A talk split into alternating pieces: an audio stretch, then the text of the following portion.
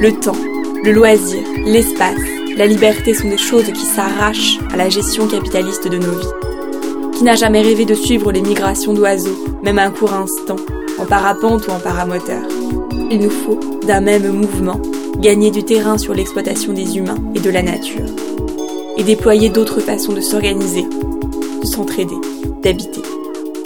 Il y a des réseaux de solidarité à consolider et à étendre, hors de l'économie capitaliste. Il y a une grève à étendre à tous les aspects de notre vie. Nous ne renoncerons à rien. Salut à toutes et tous et bienvenue sur Radio des la radio écolo et politique partant de confinement.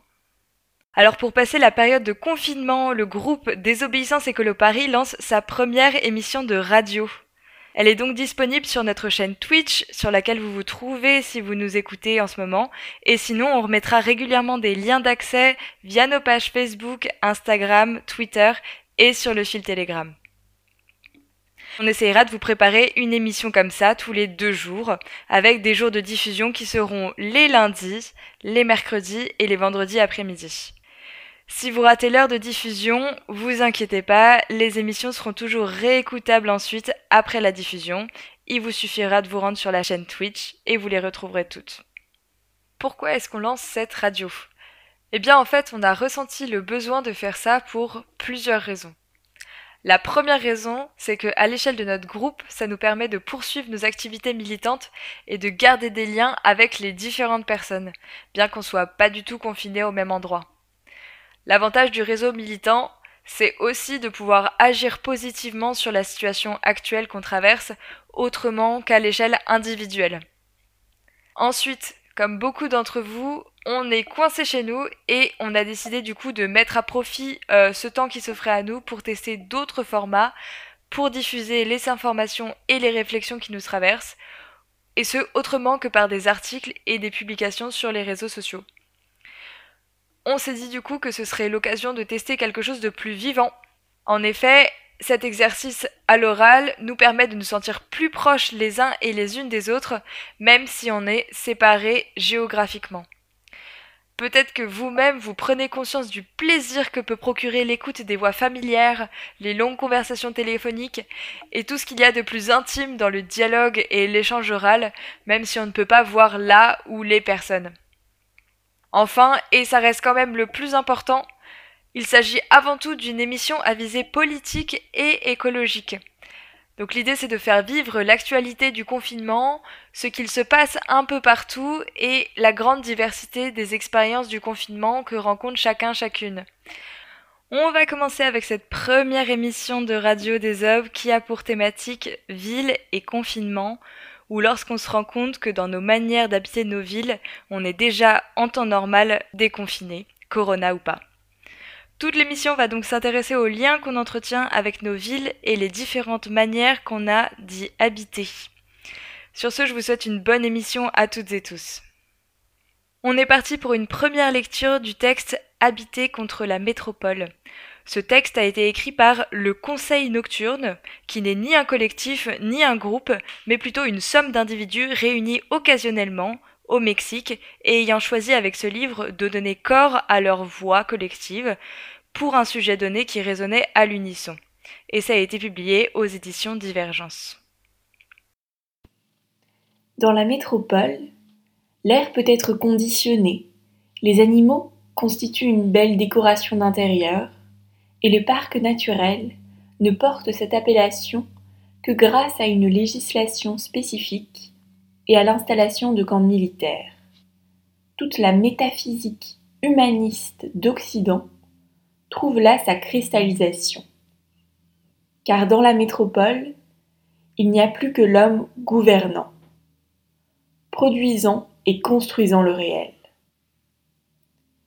Pour elle-même, la métropole est pure auto-institution sans fondement, pragmatisme domestique absolu.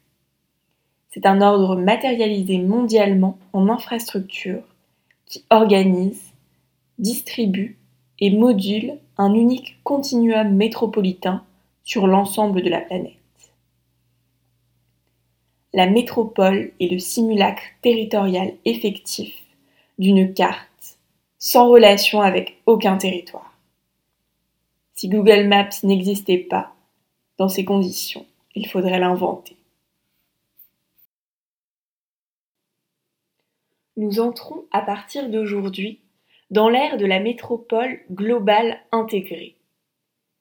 Immense et planétaire, à la fois unifiée et diffuse, où la seule chose possible est l'auto-prolongation et l'auto-intensification schizophrénique de relations économiques de souffrance, de manque et de solitude. Quand il ne reste plus aucune ville ni plus aucune campagne, les revendications d'un droit à la ville ou d'un partir à la campagne sont anéanties. Dans la métropole, les humains expérimentent constamment une destruction de toute habité. La supervision par laquelle une élite de managers gère la réalité rend prédominant un extraterrisme chez les supervisés qui, tout au plus, survolent, traversent les territoires, sans établir aucun lien ni contact affectif, vital ou spirituel avec eux. Ce que nous offrent les pouvoirs métropolitains, c'est finalement de rendre interchangeables, tout comme le reste des choses dans le système marchand d'équivalence, tous les lieux qui pouvaient encore conserver un certain principe d'habitabilité. Désormais, on peut vivre indistinctement, prétend-on, à Tokyo ou à Londres, à Singapour ou à New York, toutes les métropoles tissant un même monde dans lequel ce qui compte est la mobilité et non plus l'attachement à un lieu. L'identité individuelle tient ici lieu de passe universel qui assure la possibilité, où que ce soit, de se connecter à la sous-population de ses semblables. Une collection d'Uber métropolitains entraînée dans une course permanente de halles d'aéroport en toilettes d'Eurostar, ça ne fait certainement pas une société, même globale. Dans la métropole, les non-humains méconnaissent tout habité. Que pourrions-nous espérer d'autre de ce qui, par définition, est inhospitalier Et ce sont eux, finalement, qui finissent par être habités, envahis et occupés par les forces étrangères d'un programme métropolitain d'endocolonisation et de gestion absolue. Depuis qu'il fut forgé en Grèce, le mot métropole s'emploie toujours dans un contexte de colonisation. L'Espagne, le Portugal, la France et l'Angleterre n'étaient des métropoles que pour ceux qui étaient dans une de leurs colonies. Dans ces dernières, le colonisateur sait qu'il est hors de chez lui. Sa vie n'est pas ici, ou du moins il ne la ressent pas ici. Il a, par conséquent, aucunement l'intention d'habiter une unité territoriale dans une situation simplement administrative que les habitants des grandes agglomérations d'aujourd'hui appellent ces dernières métropoles ne peut être compris de façon symptomatique comme la sublimation extrême d'une vie aliénée, dépossédée de tout lien effectif. Le fait qu'au Mexique, les citoyens appellent colonias les quartiers dans lesquels ils ont grandi est un signe du déracinement métropolitain dans lequel ils vivent. Indice peut-être d'une sorte de psychose qu'il continue à se faire appeler citoyen, précisément au moment où il n'y a plus aucune cité. Habiter et vivre perdent ici de façon sensible leur curieuse synonymie qu'il est encore possible d'observer dans de nombreuses langues où ces verbes sont interchangeables. Ce qui prédomine dans la métropole est alors une condition généralisée d'extranéité qui nous interdit de continuer à employer le mot habitant pour nous référer à ses locataires. La définition qui convient le mieux à ces derniers est celle de touriste. Humain universel au-delà de la culture, de la nation, de la religion, du sexe, de la situation économique, comme le définit une, agence de voyage.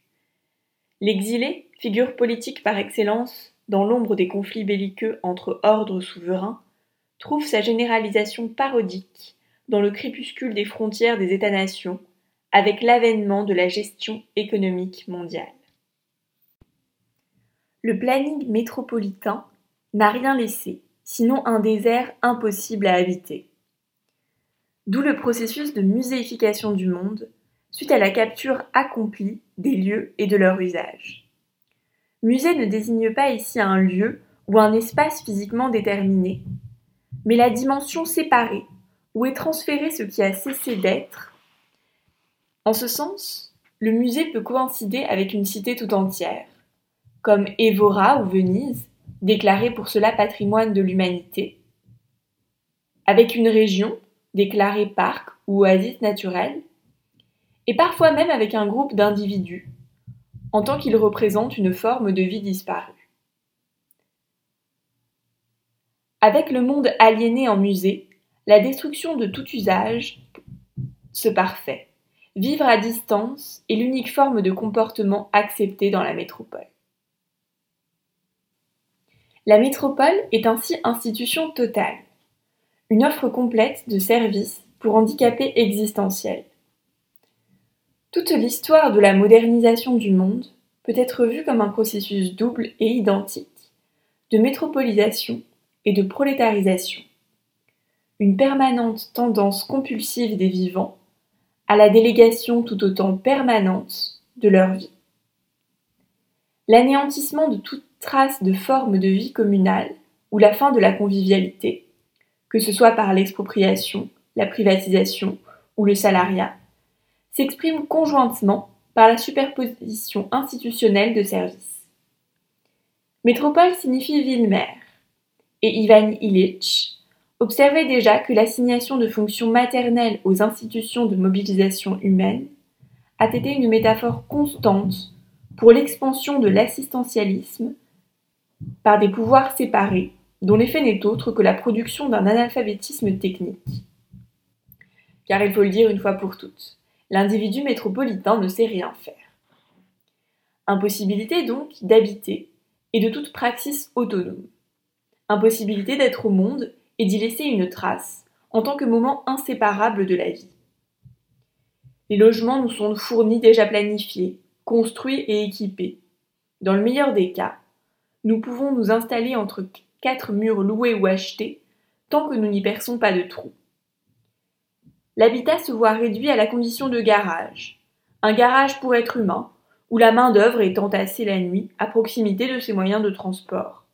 Avec le même naturel avec lequel on conditionne le lait en briques, on dispose les personnes par couple dans des garages logements. De manipulateur et faiseur de techniques, l'humain technologiquement rendu inapte devient simple usager d'appareils et de dispositifs déjà constitués, qui par leur expansion généralisent une iatrogénèse technique, éthique et existentielle, où l'humain brille par son absence.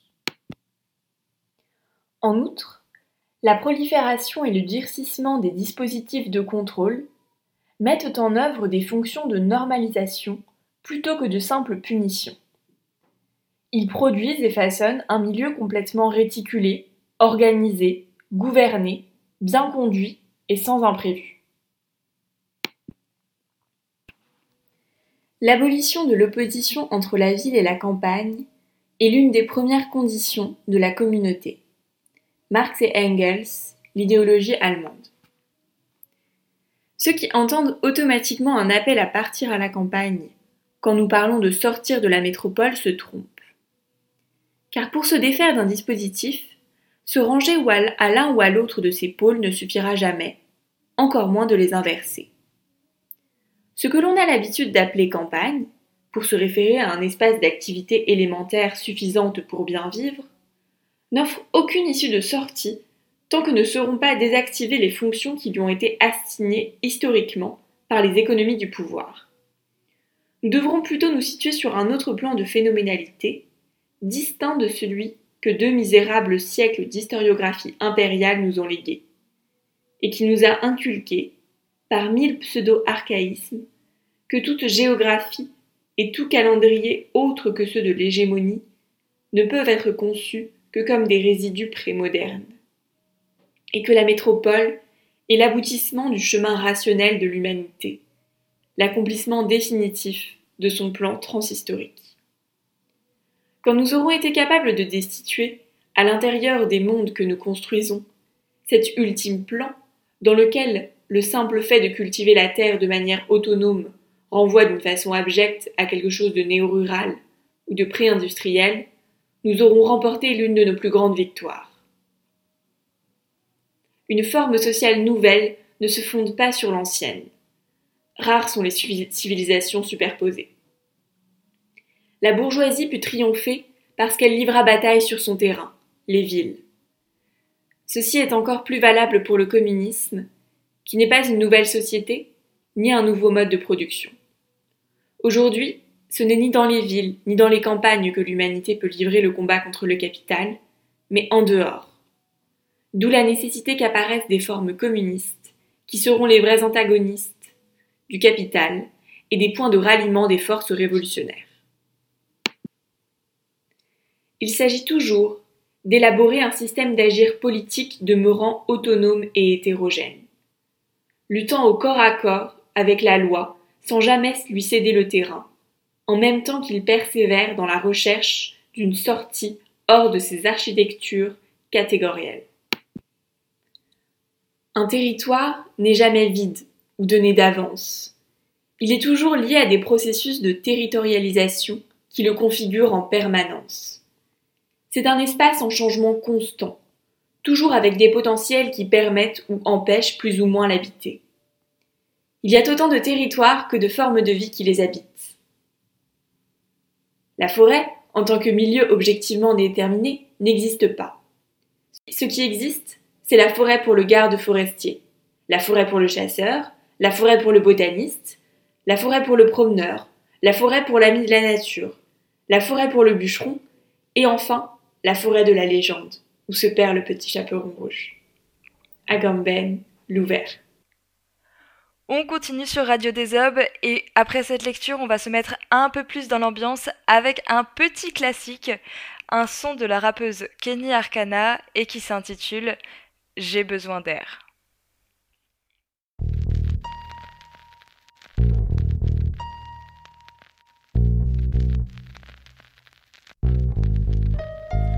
Bien confus dans ma tête.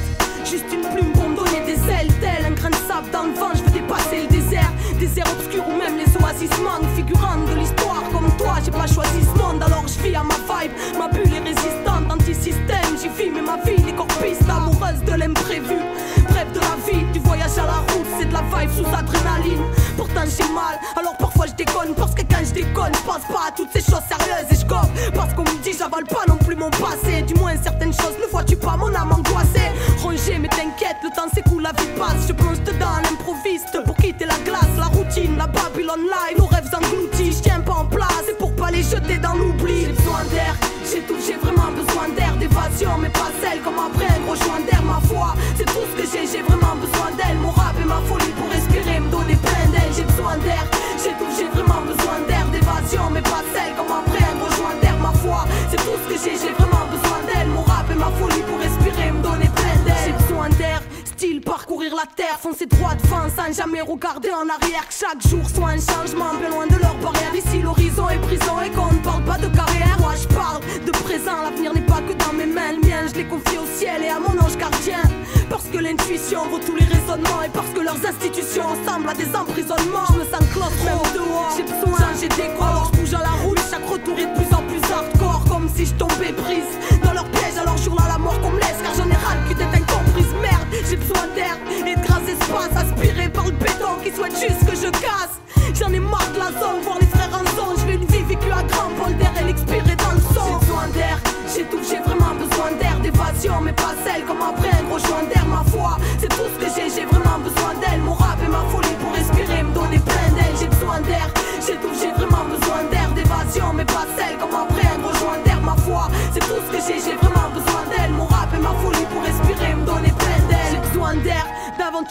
Et d'horizon. De me jeter dans la vie pour la sentir profondément. Entends-tu le chant de l'usure qui nous ronge et la danse finale de nos vies quand le moule tente de nous ranger. Pourtant j'ai gardé mon cœur d'enfant et je lutte pour pas entendre leurs fanfares qui souhaitent que je flanche. J'étouffe prisonnière de leur colisée. Là où l'air ne se trouve que dans la fumette et les soirées alcoolisées. Je veux partir loin des automates que le néant habite. Vivre mes rêves, crois pas que je laisserai leur machine dicter ma vie. Non, je veux pas de leur repère, j'ai opté pour les risques de la liberté. Ouais, je resterai aussi libre que mes lyrics, comprends-tu? Ici je suis perdu comme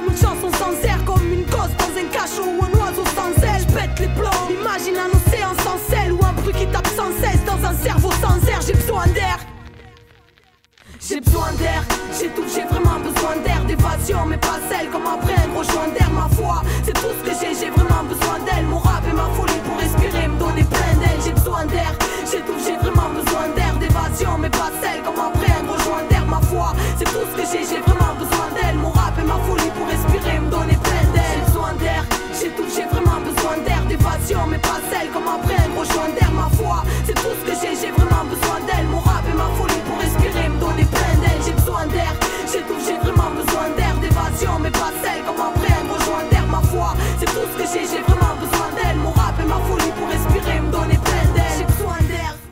Vous êtes toujours sur Radio des Aubes et vous venez d'écouter J'ai besoin d'air de Kenny Arcana.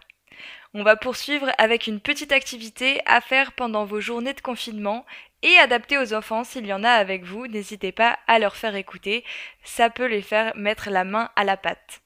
Et voici une lecture du poème Pour faire le portrait d'un oiseau de Jacques Prévert. Peindre d'abord une cage, avec une porte ouverte. Peindre ensuite quelque chose de joli, quelque chose de simple, quelque chose de beau, quelque chose d'utile pour l'oiseau. Placer ensuite la toile contre un arbre, dans un jardin, dans un bois ou dans une forêt. Se cacher derrière l'arbre, sans rien dire, sans bouger.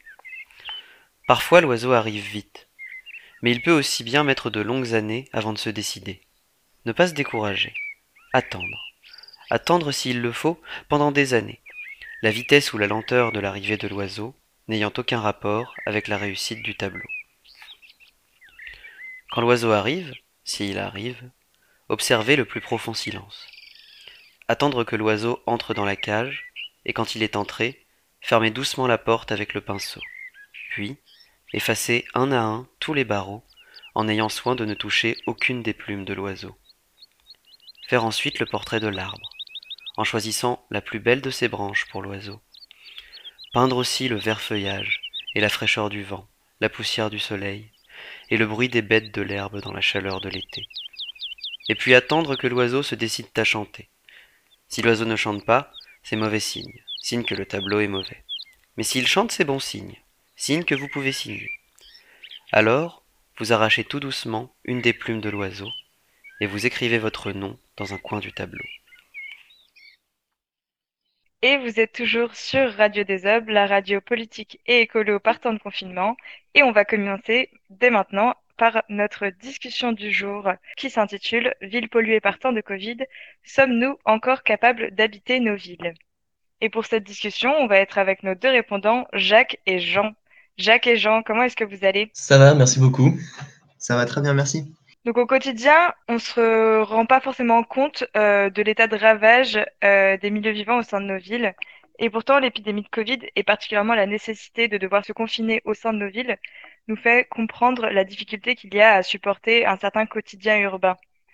Donc le fait de ne pas pouvoir se déplacer, s'en tenir aux quelques mètres carrés de nos logements individuels, par exemple, euh, être bloqué entre quatre murs, pour certains, c'est assez insupportable.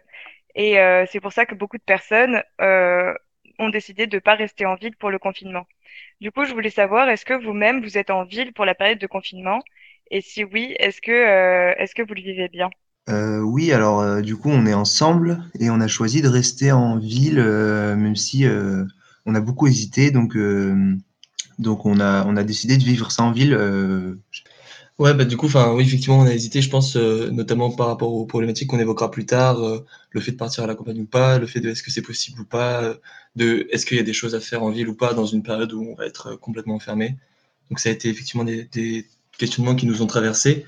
Mais au final, oui, on est confinés ensemble là et pour l'instant, ça se passe, ça se passe très bien. C'est aussi, enfin, nous, on a la chance de pouvoir le vivre comme du temps libéré aussi pour d'autres activités qu'on n'a pas forcément l'habitude auxquelles on n'a pas forcément l'habitude de donner du temps. Et ça, ce temps libéré, enfin, ce, ce- le fait de, de vivre le, le confinement comme du temps libéré, ça, il n'est pas vécu euh, par tout le monde de cette façon-là, parce qu'il y en a beaucoup qui travaillent, il y en a beaucoup aussi qui n'ont pas eu le choix euh, de, de leur lieu de confinement.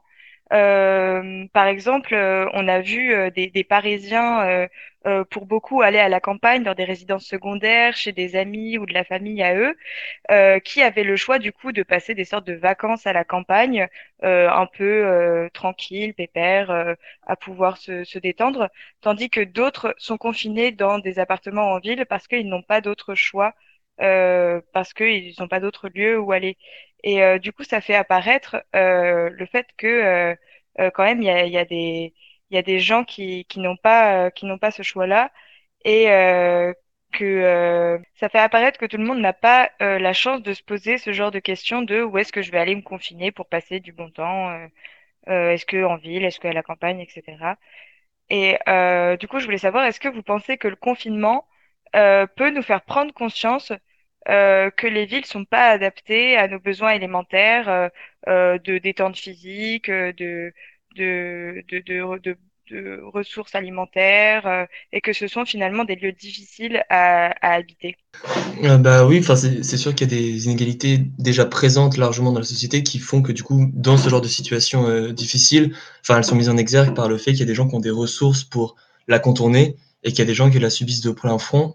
et par rapport au fait que la ville du coup répond pas forcément à, nos besoins élémentaires, comme tu as pu le dire, des temps physiques ou moi, je pensais aussi à la, juste la, fin, la récréation mentale ou, fin, de l'occupation. Euh, en fait, pour moi, c'est surtout la question de l'immeuble et de l'appartement, peut-être plus que de la ville, parce qu'en l'occurrence, le confinement, euh, c'est le confinement dans un immeuble, dans un appartement, par exemple, pour la majorité des personnes qui sont restées à Paris. Il y a assez peu de maisons à Paris, je l'apprends à personne. Et du coup, euh, en fait, nos villes, on est tout le temps confinés dedans.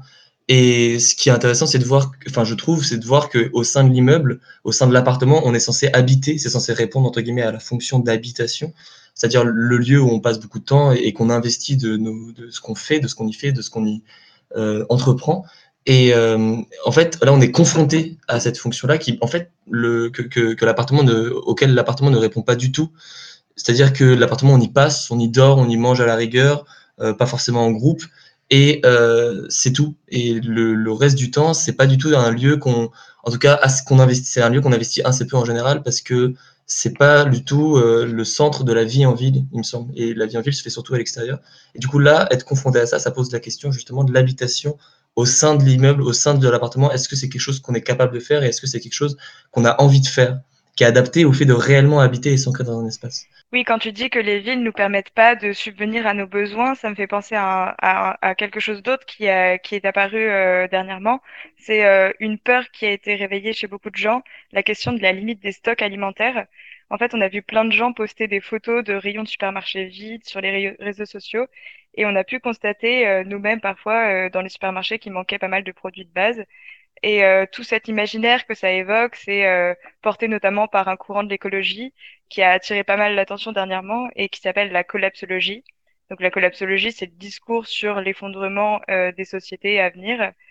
Et cet imaginaire joue énormément sur nos affects de peur en mettant en avant le fait qu'on n'est pas préparé à, la, à, une éventuelle crise économique et écologique en ville parce qu'on n'est pas dans un, un, environnement viable et que pour ça on peut pas c'est parce qu'on ne peut pas produire de nourriture, par exemple, euh, ou, de, ou toute autre sorte de matière première pour vivre. Et euh, est-ce que vous, vous pensez que ce genre de discours peut nous permettre de mieux penser euh, l'après-confinement, c'est-à-dire qu'il permettrait de, de, de, prendre du recul sur cette période qu'a été le confinement et nous, nous encourager à évoluer dans nos modes de vie, notamment en ville? Déjà par rapport à, la collapsologie, euh, j'ai peut-être une vision un petit peu différente. À mon sens, la collapsologie, c'est pas que ce que tu as pu décrire, qui, relève surtout du, du et tout ça, et de cette. Euh, enfin, pour moi, la collapsologie, c'est la pose d'un constat qui est, enfin, super flippant effectivement. Mais euh, en fait, à mon sens, le fait que des gens se ruent sur des stocks, etc., et ces comportements individualistes, dont par ailleurs je connais pas l'étendue, je sais pas à quel point ça a été massif ou pas, ou si c'est plus un effet réseaux sociaux de photos qui tournent beaucoup. Mais euh, en tout cas, à mon avis, c'est plus la conséquence euh, d'une société où on est mis en concurrence en tant qu'individu les uns et les unes par rapport aux autres, par rapport à l'économie, via l'économie en fait. Enfin, du coup, juste le néolibéralisme, où du coup on va avoir tendance à voir l'autre euh, comme un adversaire, comme un, comme un potentiel rival, plutôt que comme un allié ou une alliée. Et justement, la collapsologie, certaines personnes qui incarnent par excellence entre la collapsologie, genre Pablo Savine par exemple, proposent d'autres manières de s'organiser, d'autres manières de, de, vivre ensemble, euh, notamment via l'entraide, etc. Il peut être pas mal influencé par des auteurs en art euh, style euh, Cropot. Et là où elle pêche, à mon sens, du coup, la collapsologie, c'est en ce qu'elle ne traite pas du tout la question de l'offensive, de la lutte en fait contre ce qui nous détruit. Oui, par anar, tu veux dire anarchiste? Et euh, Kropot, est-ce que tu peux nous dire euh, qui c'est? Euh, Oui, Anar, c'est anarchiste et Kropotkin, c'est un auteur anarchiste euh, du 19e siècle euh, qui du coup a beaucoup théorisé euh, l'anarchie et a pensé ce genre de questions de comment est-ce qu'on pourrait s'organiser outre le système capitaliste et outre en fait un système qui est uniquement régi par euh, l'économie et les intérêts d'une minorité. Et du coup, ouais, ça, il est pas mal repris par certains collapsologues. Et, et du coup, pour ça, pour revenir sur le problème que, à mon sens, pose la collapsologie, c'est celui de l'adaptation. Enfin, c'est celui en fait de la réponse à ce système-là. la collapsologie, à mon sens, propose qu'une adaptation et pas une lutte contre ça. Et l'adaptation, en fait, c'est souvent l'apanage des classes les plus aisées, comme on peut le voir avec le Covid-19 là, où c'est des personnes qui ont les moyens de s'extraire, de s'adapter, et pas juste euh, de subir la situation qui le font. Juste pour rebondir, oui, en gros, ce que tu, si j'ai bien compris ce que tu dis, c'est que euh, le discours collapsologue propose un modèle de société parallèle à mettre en place, mais ne s'attaque pas au problème de face, qui est par exemple de, de stopper l'étendue des ravages euh, en, en, arrêtant l'artificialisation ou ce genre de choses. Ouais, c'est exactement ça. C'est l'idée que justement la collapsologie propose en fait un parallèle un après-effondrement ou un pendant-effondrement ou même une préparation à l'effondrement, mais qui n'a pas vocation, il me semble, à agir directement sur la situation en place. En fait, c'est pas politique en tant que ça considère pas les rapports de force déjà présents dans la société qui amènent euh, la situation à être telle qu'elle est en fait. Et c'est en ça que, à mon sens, ça pose problème parce qu'il n'y a pas juste à s'adapter, il y a aussi à arracher un monde à des personnes qui se le sont octroyées. Ouais, et en parlant de ce monde-là qui est complètement ravagé, ça me fait penser aussi qu'il y a d'autres problèmes dans les villes qui accentue le développement du virus actuellement, euh, notamment des formes plus graves du virus. Et je pense par exemple à la pollution de l'air ou les particules fines qui sont présentes euh, dans l'air en ville et qui provoquent des maladies chroniques, s'attaquent au système immunitaire ainsi qu'à l'appareil respiratoire en général. Et euh, du coup, est-ce que vous pensez que euh, la crise du coronavirus va nous faire davantage réfléchir aux questions de la pollution en ville et particulièrement euh, aux populations qui en souffrent euh, le plus? Donc, on a remarqué quelque chose de très révélateur sur la pollution, euh, notamment en Chine, avec, euh, avec un chiffre qui a été. Enfin, en fait, chaque année, 1,1 million de personnes en, Chine meurent de maladies contractées en raison de, de la pollution euh, dans l'air, surtout dans les grandes villes chinoises. Et donc, euh, et donc, en réalité, le ralentissement de l'économie depuis euh, le début de l'année 2020, dû après au confinement, mais en général euh, avec l'apparition du Covid-19, a permis euh, une diminution euh, notamment de l'azote, euh, du monoxyde de carbone et de la présence de particules, fines dans les grandes villes chinoises et a, entre guillemets, sauvé plus de personnes que, que, le Covid-19 n'a causé de mort. Donc, à la fois, le parallèle n'est pas forcément nécessaire, hein, mais, mais en tout cas, on peut se réjouir du fait que rapidement, on peut euh, trouver euh, des résultats efficaces et concrets d'un ralentissement de l'économie. Euh, donc, à voir par la suite ce qu'on pourra en faire de manière plus générale. Ouais, en même temps, ce traitement positif de la maladie, ce que tu as mis en avant, le fait que ça allait permettre de réduire peut-être de façon efficace la pollution en ville, c'est assez dramatique et très cynique de devoir le, le, le constater. Parce que, en fait, il y a plein de raisons de pas s'en réjouir, parce que, en fait, ça va passer toujours par, enfin, ça va affecter avant tout euh, les personnes qui sont les plus fragiles, les personnes qui sont les plus précarisées, les personnes qui habitent toujours euh, euh, dans les endroits où il y a le plus de pollution. Et c'est ça qui est terrible en fait avec euh, cette crise, c'est que ça va faire qu'accentuer euh, déjà les inégalités sociales les inégalités environnementales. Et sur ce sujet, en fait, du traitement positif de la maladie, je voulais vous lire un texte qui revenait là-dessus pour avoir votre avis. Alors, c'est un passage d'un article euh, qui a été diffusé sur le site lundi matin et qui s'intitule Monologue du virus. Sans vous en rendre compte, vous n'aviez jamais emménagé dans votre propre existence. Vous étiez parmi les cartons et vous ne le saviez pas. Vous allez désormais vivre avec vos proches. Vous allez habiter chez vous. Vous allez cesser d'être en transit vers la mort. Vous haïrez peut-être votre mari, vous gerberez peut-être vos enfants. Peut-être l'envie vous prendra-t-elle de faire sauter le décor de votre vie quotidienne. À dire vrai, vous n'étiez plus au monde, dans ces métropoles de la séparation. Votre monde n'était plus vivable en aucun de ses points qu'à la condition de fuir sans cesse. Il fallait s'étourdir de mouvements et de distractions tant la hideur avait gagné de présence. Et le fantomatique régnait entre les êtres. Tout était devenu tellement efficace que rien n'avait plus de sens.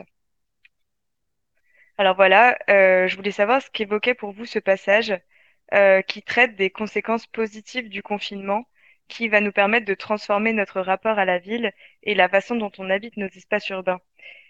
Est-ce que finalement, c'est pas un peu optimiste, voire même utopique, ou même carrément insouciant, euh, voire même, j'irais jusqu'à dire dégueulasse, de considérer la situation sous cet angle positif? Est-ce qu'on peut vraiment euh, décemment, entre guillemets, euh, voir le virus comme quelque chose de positif ou pas, dans la manière dont on va pouvoir éventuellement repenser comment est-ce qu'on habite nos immeubles, nos appartements, nos villes? Moi, j'ai juste l'impression que c'est de fait le cas, en fait, pour énormément de gens. Euh, effectivement, il y a des soignants et soignantes, il y a énormément de personnes qui sont euh, euh, directement confrontées au virus, qui continuent à travailler dans des conditions complètement déplorables de par la coupe du service public qui a été effectuée dans les dernières années. Mais il y a aussi une très large partie de la population qui est juste confinée dans des apparts et qui, de fait, du coup, repense et est obligée d'être confrontée à ce qu'on disait plus haut, c'est-à-dire le fait qu'on est censé habiter ces espaces, mais est-ce qu'on les habite vraiment? Est-ce que on, les, on les, est-ce que réellement on est dans euh, est-ce que c'est des espaces qu'on a l'habitude d'habiter et dans lesquels on a choisi d'habiter ou pas? Euh, Et du coup, c'est plutôt que de le voir comme positif ou négatif ou de fait c'est une autre situation pour, les personnes qui sont confinées dans des appartements euh, parisiens ou dans d'autres métropoles. Encore une fois, pour moi, ça ouvre le champ des questionnements sur nos, espaces urbains et la manière dont on veut les habiter. Et enfin, est-ce que vraiment on a envie d'habiter dans ces conditions-là, dans des 20, 30, 40 mètres carrés euh, à Paris, à deux ou trois? Enfin, est-ce que c'est ça qu'on a envie comme, euh, vie, entre guillemets, Oui, de fait, euh, des gens qui avaient l'habitude de passer 8 heures par jour à, travailler ont plus de temps, moins de sollicitations, et donc peuvent, peuvent se demander un petit peu qu'est-ce qu'elles ont envie de, de, de, faire de leur temps libre, qui est beaucoup plus important que, que d'habitude. Euh, aussi sur la manière dont on, habite nos espaces. Euh, nous, on est sorti un petit peu dans les rues de Paris. On remarque que bah, du, fait de la limitation des, des, euh, des, déplacements, on remarque beaucoup moins de voitures dans les rues. Ça, ça donne des espaces qui sont beaucoup plus, beaucoup plus piétons, beaucoup plus agréables à vivre. On, entend les, les, oiseaux chanter. Enfin, des choses qui sont, à mon avis, pas forcément à négliger. Ouais, finalement, le Covid, ça a été le premier virus à faire vraiment du Paris une ville piétonne. Euh, oui, oui, oui, totalement. Et, euh, et euh, aussi, ça a peut-être mis sur un spectre plus large, ça a peut-être mis en échec aussi la gestion, la gestion managériale de services publics qui sont quand même, sur certains aspects, je pense aux hôpitaux publics, il y a eu des coupes budgétaires de 1,5 milliard sur les deux dernières années, 2018 et 2019. Enfin, on, voit que c'est catastrophique, quoi. C'est c'est, on, voit certaines limites et ça fait vraiment repenser le système économique de manière générale et, et, euh, et, le, les, et la manière d'envisager les services publics de notre gouvernement euh, sont clairement mises en échec et remises en question. Oui, certes, elles sont remises en question, mais euh, je sais pas, enfin, je, je reste dubitative quant au fait que une fois la crise passée, vraiment, ils vont, ils vont relancer la, la, l'économie enfin, ils vont orienter l'économie euh, vers euh, les hôpitaux et vers euh, tous les systèmes de soins les, et, les, et sociaux en général. Enfin, je, je pense que Macron s'en rend compte actuellement qu'il y a un gros système, un gros problème dans les hôpitaux, euh, mais que c'est pas ça qui, une fois la crise passée, va faire qu'on va retrouver un système de soins enviable et désirable et, et, vivable pour toutes et tous. Du coup, je pense que euh, se pose quand même la question de trouver euh, des moyens par nous-mêmes de solutionner euh, le problème. Et du coup, se pose la question de comment est-ce que par nous-mêmes on peut faire de la solidarité, on peut encourager à, à, plus de bienveillance, à plus de, de liens entre les gens. est-ce que finalement le, la crise peut pas nous permettre de, de, de développer davantage d'intérêt pour pour ce qui est autour de nous, ce qui nous environne, ce qui est local, et euh, nous permettre de nous soucier davantage des gens qui sont vraiment, qui vivent euh, près de nous. Euh, du coup, oui, personnellement, je pense que c'est justement vers cette direction-là qu'il faudrait aller, essayer de faire plus de liens, plus de connexions entre guillemets entre les personnes qui vivent sur un même territoire dans un, même espace en fait, que ce soit un immeuble, que ce soit un quartier, une rue. Euh, mais le problème euh, central de ça par rapport au virus, c'est le fait que la, communication physique, enfin l'interaction physique pose problème en soi. Si on était après un, tremblement de terre ou un tsunami, je sais pas, après une autre catastrophe en fait, ou quelque chose qui, détruirait largement euh, la possibilité de, enfin qui, qui, poserait des questions aussi lourdes que pose celle du coronavirus, on pourrait imaginer un après catastrophe tout à fait différent. Mais Là, le simple fait d'être en contact physique pose un problème. Et du coup, comment faire cette solidarité? Comment réussir à, à, penser ce lien euh, pendant, pendant euh, le virus? Euh, Il y a d'autres formes. On a beaucoup de réseaux qui sont numériques qui permettent ça. Et du coup, pour penser l'après-virus, effectivement, essayer de se substituer à ces services qui, de toute façon, ne sont plus assurés par un État qui n'a pas vocation à, du coup assurer ses besoins élémentaires d'une population, mais juste, enfin encore une fois, d'aider euh, à, la, la, mise en profit de capitaux par une, minorité de personnes. Euh, enfin, comment, est-ce qu'on fait par rapport à ça? Et c'est là justement que, enfin, pour revenir euh, au, bémol de la collapsologie, c'est là qu'il faut un rapport de force, à mon avis. C'est là qu'il faut réussir à se réapproprier nos espaces, non pas en demandant gentiment, mais parce que on, on nous les donnera pas gentiment. Et donc vraiment aller les chercher et les créer nous-mêmes, tout en les défendant de la destruction qu'ils risqueront à partir du moment où ils se substitueront à l'appareil de l'État. Oui, donc donc la question c'était euh, qu'est-ce qu'on peut imaginer euh, pour l'après-crise en fait? Quel, euh, quel, qu'est-ce qu'on, qu'est-ce qu'on, en fait, qu'est-ce que cette crise moi, moi, en tout cas, je, pense qu'on on peut, on peut tirer quelque chose. on peut, on peut imaginer plus de solidarité, plus d'entraide. Il y a qu'à voir le soir, en tout cas dans le quartier où on est, dans le 19e, à 20 h les gens, ils sont tous à la fenêtre. Enfin, on sent que les gens vivent, vivent ce moment ensemble. en tout cas, une majorité de personnes, je pense vivent ces moments ensemble et, euh, et ont conscience de, de, de, de, vivre un moment un peu galère euh, voilà, ensemble, en, souhaitant, en souhaitant, nous, par exemple, on a mis un mot dans notre immeuble, voilà, on a eu, on a eu une réponse. En tout cas, les gens, les gens acceptent avec, euh, avec euh, enfin, sympathie euh, la volonté que qu'ont les personnes d'aller, d'aller vers elles.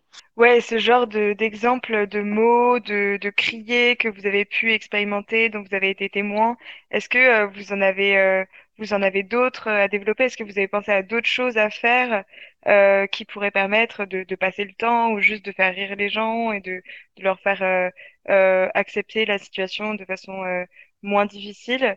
Et peut-être qu'on pourra terminer là-dessus sur cette note un peu plus positive qui pourrait permettre à d'autres personnes de, à, nos auditeurs de de, de, de, perpétuer ce genre de pratiques à, à leur échelle euh, également. Ouais, donc bah, par rapport à cette question de comment faire du lien, comment réussir à, à, se relationner entre guillemets sans avoir forcément de contact physique qui faciliterait la propagation du virus. En fait, ce qu'on avait dit aussi avant, l'idée de comment on arrive à, à créer des réseaux de solidarité et d'entraide sans se toucher, ce qui semble assez compliqué.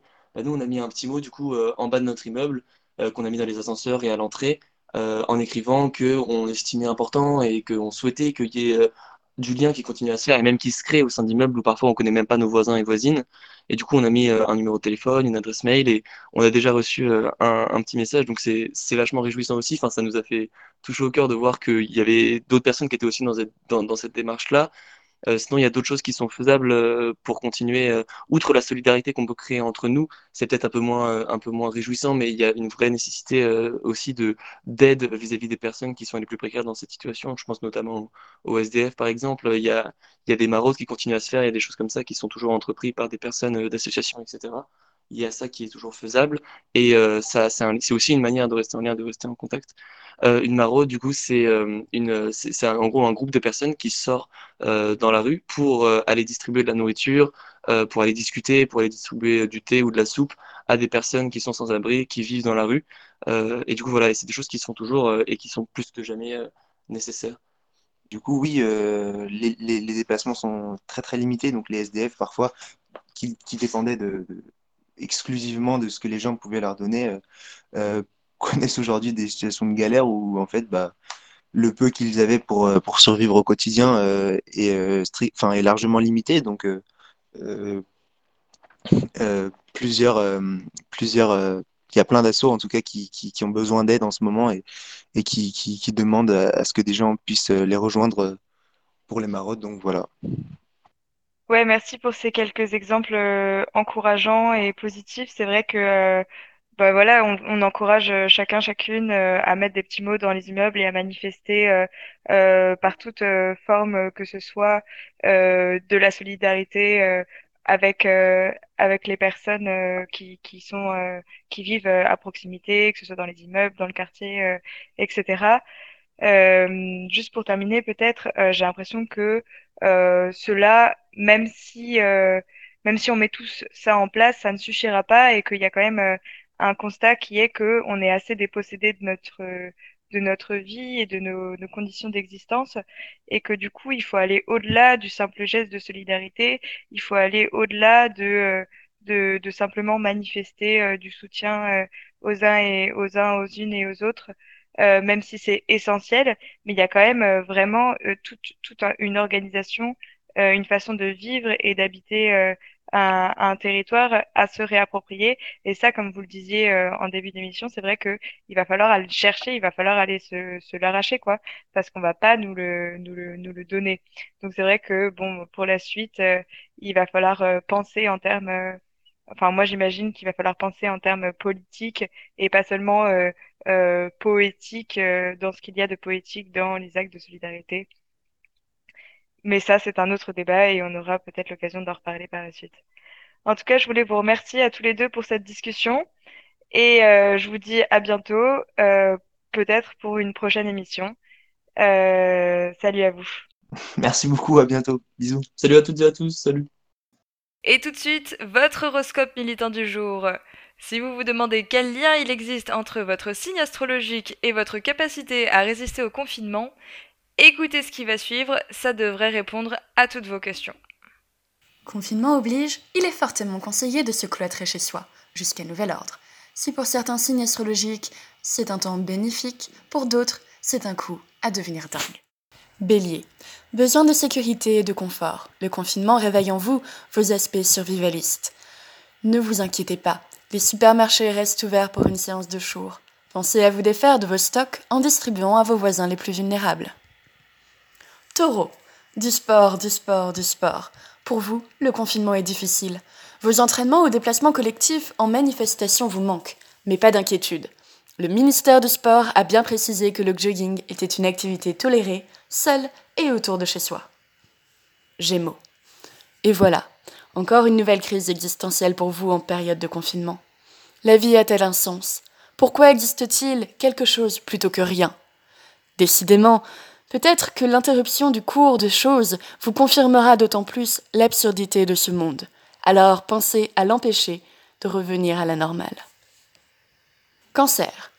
Hypochondriaque, vous vous réveillez tous les matins en pensant avoir le corona. On vous reconnaît bien là. Cessez un peu de stresser et profitez de l'air pur par la fenêtre. Moins de pollution et de gaz lacrymogène, c'est tout de même agréable. Lion. Toujours aussi talentueux, le confinement est une occasion idéale pour faire profiter vos voisins de vos talents de chanteur ou de chanteuse. Tout le répertoire révolutionnaire y passe, de la danse des bombes à l'international. Vierge, quelle aubaine ce confinement Cela faisait déjà plusieurs semaines que votre groupe militant vous tapait sur les nerfs. Enfin un peu de tranquillité. L'occasion parfaite de lire l'œuvre intégrale de Walter Benjamin qui vous attendait sagement sur votre table de chevet. Balance. Ambitieux et déterminé, toujours intéressé par la réussite de votre carrière, votre entreprise ferme pour quelques semaines car votre travail est jugé inutile à la nation.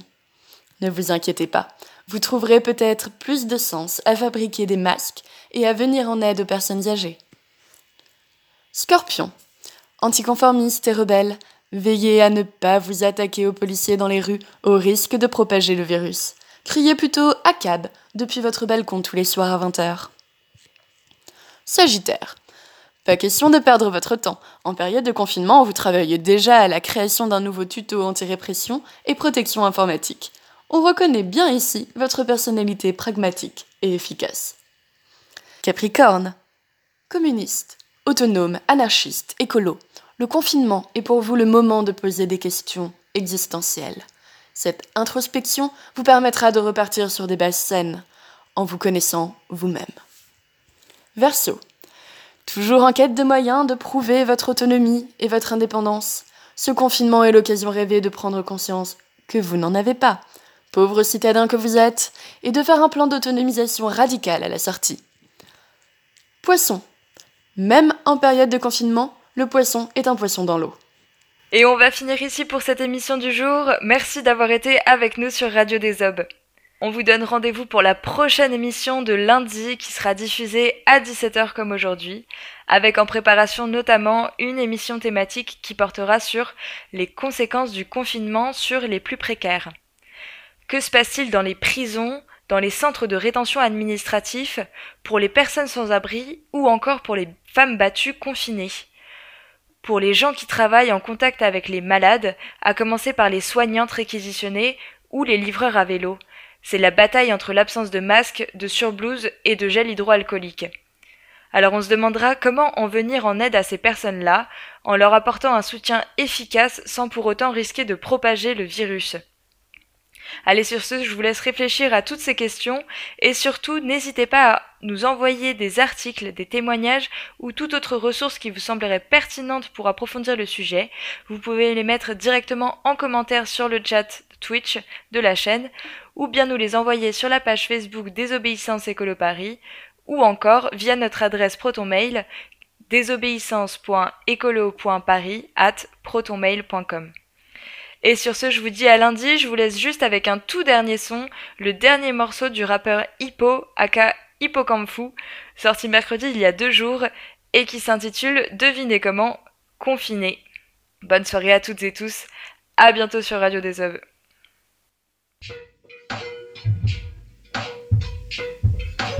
Confiné. Ça y est, c'est confirmé. On est tous confinés, mais assis au soleil, je survis trop bien. Sirotant des gels antimicrobiens. Fini les brochettes de pangolin. J'ai plus le droit de côtoyer mes contemporains. Serrons-nous les coudes et lavons-nous les mains. Butinons loin des foules au nom de tous les saints. Chacun sa yourte, chacun son terrain. Pas d'accolade à ton voisin. Donc, nul besoin de changer mes habitudes. Je peux rester cloîtré de moi sans lassitude. J'ai pas attendu le coronavirus pour sursauter des bonbons à l'eucalyptus. J'ai plus de dragibus, c'est la pénurie. Mais soyons décents, je fais pas partie des plus démunis. Dans mon journal intime, je me réfugie. Je suis pas Anne Frank, moi j'ai la chance de pouvoir faire du bruit. Faut rester digne, civique et solidaire. Le temps s'est arrêté, c'est extraordinaire. En cette période où sa troupée est mortifère, ce sera conversation groupée ou plaisir solitaire. Je médite en slip comme un yogi avant de sortir, chasser des pâtes et des gnocchis. J'irais bien faire un jogging sous ma combi, mais je dois occuper mes mioches qui m'assaillent comme des zombies. Je suis un bon papa, mais j'ai pas le bafa. Envoyez-moi deux trois tutos de Krav Maga. Mais je vais pas les taper, gars, je suis pas fada. J'ai juste envie de weed et de pastaga. Je dois rester rationnel et me rationner. J'écris comme Jack Torrance, je suis passionné. Je préfère me planquer qu'errer dehors le bec enfariné. Mieux vaut se planter que voir la pandémie s'enraciner. Tu me trouves pas sympa? Je m'en fiche, je fais les 100 pas en pige. J'aurais connu la quarantaine avant mes cas. Rempliche force au personnel hospitalier qui tente de sauver des vies pendant qu'on remplace le PQ par des feuilles de laitue flétrie. Bonne nouvelle, l'ennui rend créatif. Une pensée pour ceux dont les enfants sont hyperactifs. Et tant pis si certains me disent opportuniste, j'essaye d'éviter de déprimer avant la mort subite. Rester confiné. Rester confiné.